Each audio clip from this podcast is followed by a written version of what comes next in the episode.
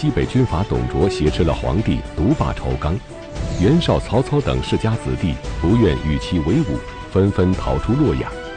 其中，曹操逃跑的经历还被搬上了戏剧舞台，在民间广为流传。而他那句“宁可我负天下人，休教天下人负我”的名言，更是为世人所熟知。那么，究竟是什么事引发了曹操这样的感慨？好不容易逃出升天的曹操，又是怎样拉起军队起兵讨伐董卓的呢？请继续关注《汉末三国》第五集《酸枣联盟》。前面咱们讲啊，起于西北边地的粗鄙军阀董卓，一介赳赳武夫，入京之后呢，依靠武力掌控朝廷，并且呢，欲行废立之事。一些个这个士大夫阶层当中啊，一些人屈服于董卓的武力威胁，最后呢就同意了废掉了汉少帝，另立汉献帝。但是士大夫阶层当中的另一些人，特别是这个袁绍啊、曹操啊这些世家子弟啊，和比如像鲍信、乔瑁、孙坚这些地方实力派，不买董卓的账。袁绍、曹操跑出朝廷啊。拉杆子组织武装，和这些个掌握兵权的地方大员一起，组织了一支浩浩荡荡的讨董联军。曹操逃跑的这个过程啊，是相当有意思的啊。据说他路过成皋故人吕伯奢家，啊，恰好这个吕伯奢呀出行不在家，啊，吕家的五个儿子看到曹操来了，又热情款待，杀猪宰牛。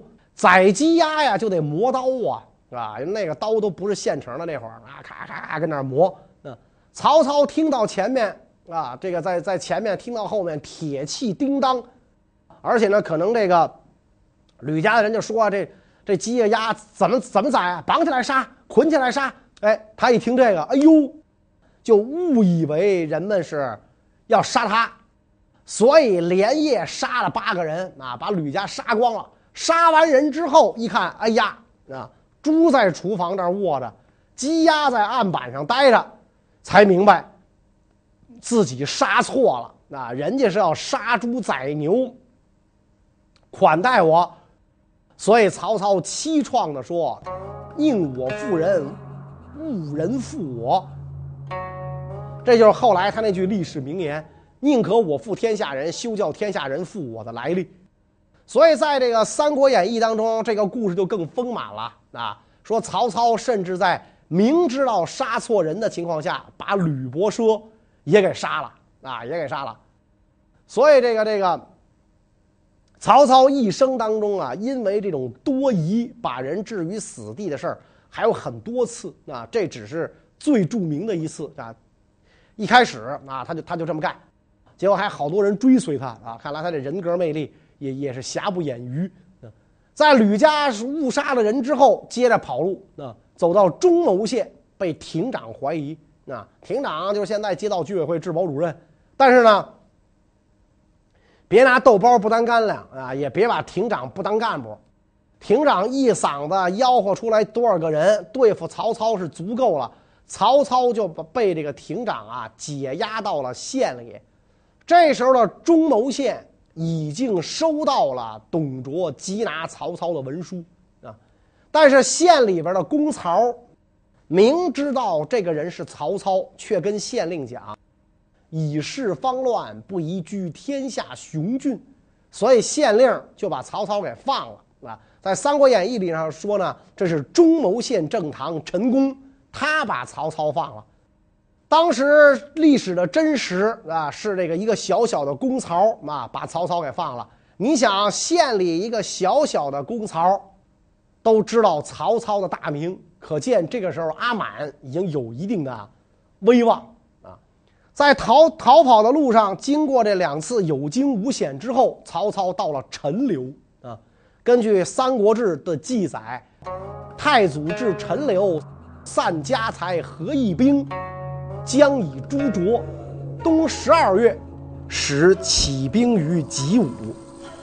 一个这个陈留的孝廉给了曹操很多帮助招募了五千人马，啊，准备去参加这个反董的联盟义军。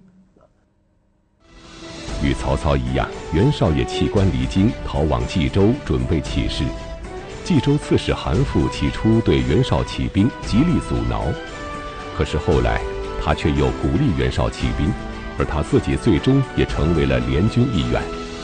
那么，韩馥是因为什么改变了初衷呢？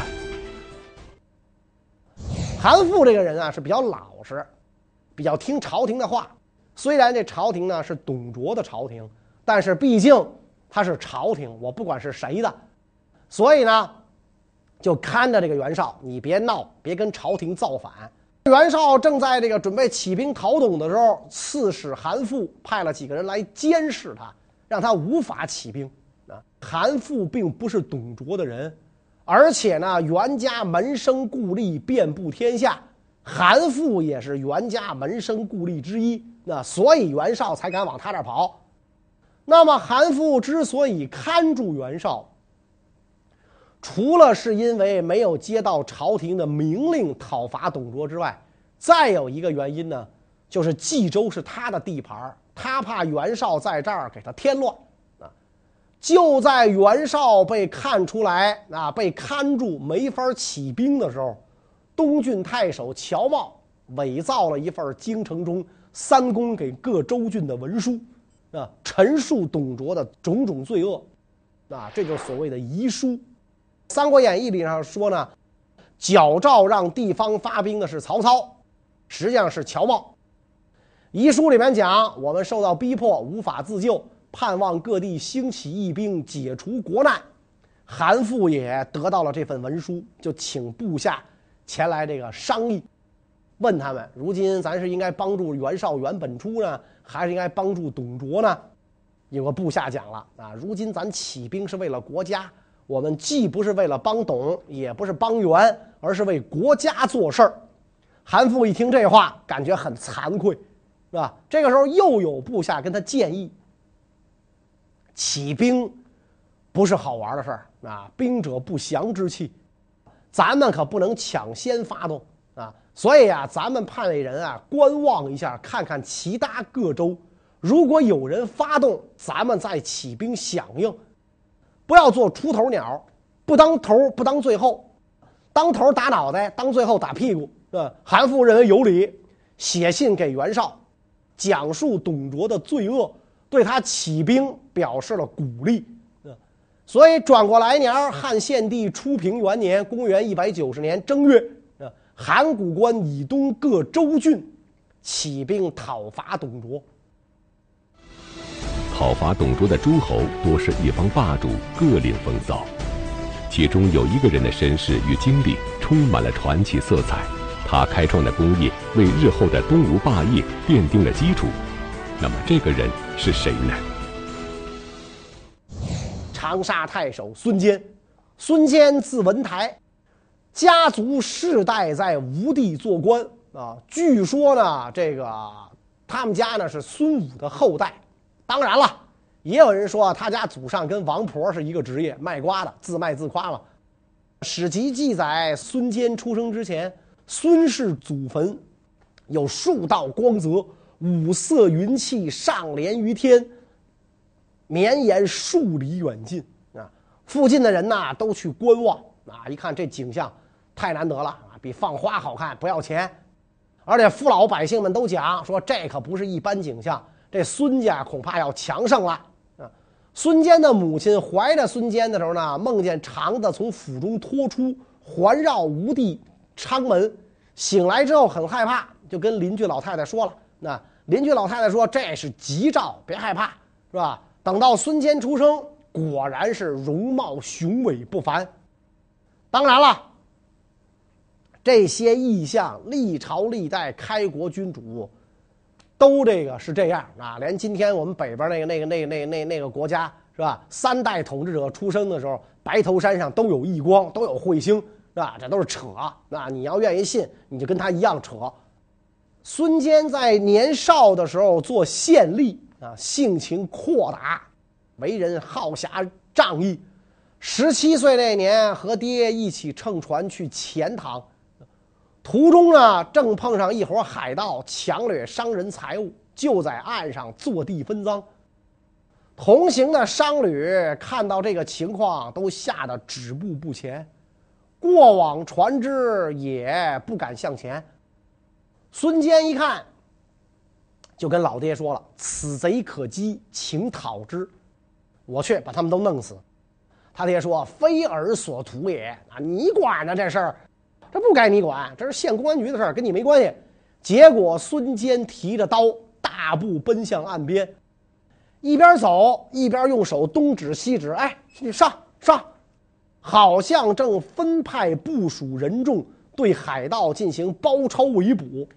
海盗远远望见这情形，误以为官兵来缉捕他们，惊慌失措。啊，因为他毕竟理亏嘛，这个这个这个贼人胆虚，扔掉财货是四散奔逃。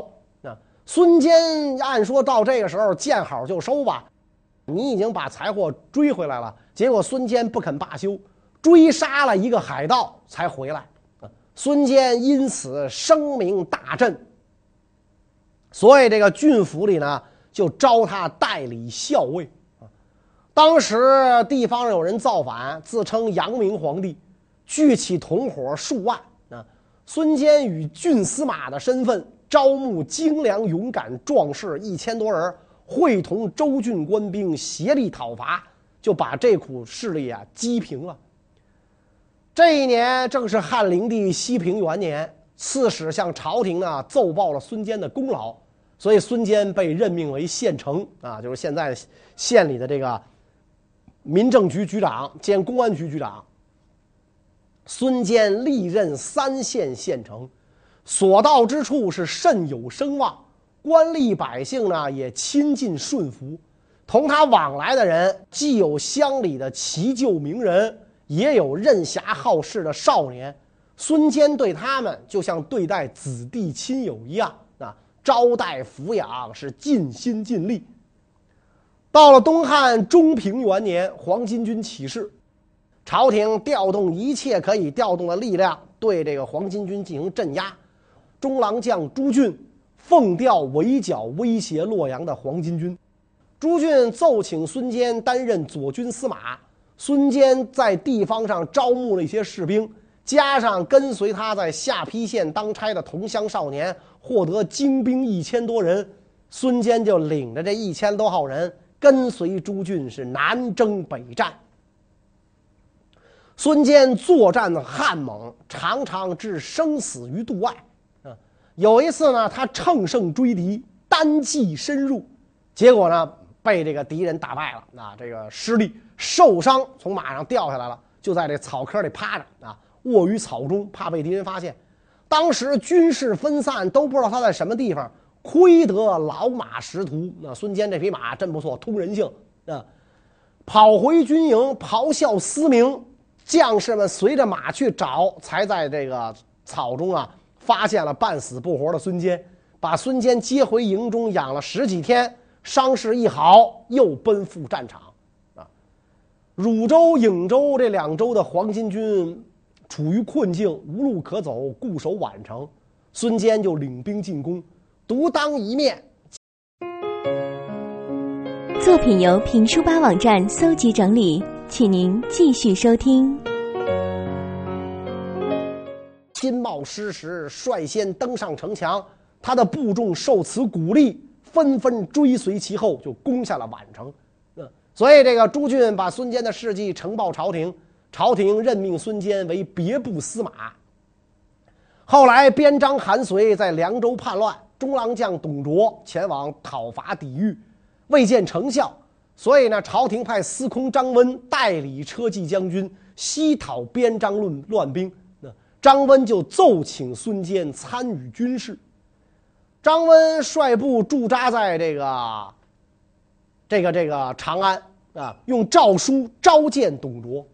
董卓拖延时间，过了好半天才来啊。张温很不高兴嘛啊，我作为这个主将召见你，而且有朝廷诏书，你竟然姗姗来迟，你啥意思？就责备他啊。张温这一责备他，董卓不干了。那应对的时候出言不逊啊，我就来晚了，你能把我怎么着吧？董卓骄横无礼的态度令在场的孙坚十分反感，他悄悄建议张温杀掉董卓，并列数了董卓的三宗罪。那么，孙坚指出了董卓的哪三宗罪呢？当时孙坚正好在座，见此情形，就走到了张温旁边，跟张温耳语：“明公亲率王兵，威震天下。”何赖于卓？关卓所言，不假明公，轻上无礼，一罪也，是吧？你率领大军威震天下，你也用不着董卓，依赖不着董卓。你听他刚才说的这话，根本就不拿你当回事儿，轻上无礼，这是他第一罪啊。张随跋扈经年，当以时进讨，而卓云未可，举军一众，二罪也。边章韩遂这两个人在这个边地跋扈这么多年，应该及时进讨。董卓说不行，沮丧了军队的这个士气啊，使众将呢，使大家的心中生疑，这是他第二罪啊。卓受任无功，应召激流，而宣王自高，三罪也。什么功劳都没有，然后现在一招你，你就应该来，结果你还舔了个大脸，你还这样啊，这是三罪。你现在就应该把董卓趁机给干掉，啊！但是张温优柔寡断，啊，不肯采取行动。后来呢，大家就都知道孙坚指责董卓这三条罪状，劝张温诛杀他这件事，所以俩人的梁子就结大了！不久，朝廷拜孙坚为议郎啊。中平四年，长沙又有人造反，自称将军，聚众一万多人围攻城邑。朝廷任命孙坚为长沙太守，前往剿灭。孙坚到郡，拣选循吏，啊，让这些人来治理百姓，并且明白交代：你们只管好好对待善良百姓，好好处理官曹文书，按规矩办事儿。郡中盗贼由我来负责啊！然后率领将士谋划方略，一个月的功夫就把叛贼打败，郡中振服啊！所以汉朝检录孙坚前后战功，封他为乌程侯。到了公元幺八九年，董卓专权啊，在京城横行跋扈，肆意妄为。孙坚知道之后，喟然长叹，说：“如果当年张司空听了我的话，朝廷哪会有如此浩劫？”那所以在乔茂遗书之下，举兵响应。起兵不久，孙坚就做了两件大事儿。兵到荆州，逼死了刺史王睿；兵到南阳，杀掉了太守张咨。为什么呢？啊，王睿当年曾经跟孙坚、孙坚一起平定零陵、贵阳，因为孙坚是武官，所以呢，他在言谈之中啊，常常就流露出轻蔑之意啊。中国历史上文武经常不和，文文臣瞧不起武官，觉得他没文化。啊，对此，孙坚早就心存不满啊。王睿又跟武陵太守曹寅合不来，所以这一次举兵讨董卓，王睿宣称要先杀曹寅。曹寅害怕被杀，就假冒了一个上官的檄文下达给孙坚。檄文中就隶属王睿的罪过，让孙坚把他处死。孙坚也是正想瞌睡呢，有人给送枕头来了，管你这檄文是真是假，立刻领兵前往。王睿一听有军队来了，登楼观望，并且呢派人询问这些兵来的意图啊。孙坚的这个部队的前部就回答啊，说我们长久奔波在外，劳苦不堪啊，想得到一些赏赐。以前得的那些东西呢还不够做衣服的呢，这次来呢就想请您开恩，赏些财物。王瑞信以为真，这叫个事儿吗？我做刺史的，钱有的是，钱不是问题。当下传令。打开库藏，让士兵自己进去看有什么东西可以拿。这哥们儿傻到家了。等这个士兵们涌到楼城楼之下，王瑞才发现了孙坚，大惊，说：“哎，说士兵们来求赏赐，孙府君你来干什么呀？”这个孙坚说：“我奉檄文来取尔首级。”王睿说：“我犯了什么罪啊？啊？”然后这个孙坚说：“那我就不知道了。”反正这个公文交代，红头文件，你看见没有？就要杀你，你犯什么罪跟我无关。王睿在大军围困之下走投无路，就只好自杀了。孙坚逼杀了王睿，大军就到了南阳，下公文给南阳太守张咨，让他供应军粮。啊，张咨问手下人应该如何对待，手下人说：“孙坚是临郡太守，无权征调我们的粮饷。”啊，张咨认为言之有理啊，所以就不尿这个孙坚，不加理睬啊。孙坚以牛酒为礼物去拜访张咨，张咨第二天呢只好出来答谢。孙坚设宴款待，酒酣耳热之际，大家喝得正高兴啊！孙坚设计把张咨推出军门斩首。这么一来，南阳郡府的官员是大为震惊。我的个天啊！啊，谁不听他的，他就弄死谁。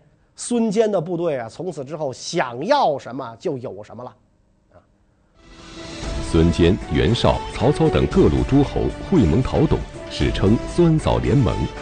袁绍被推举为盟主，这个汇集了天下豪杰的联盟，为什么被称为酸枣联盟？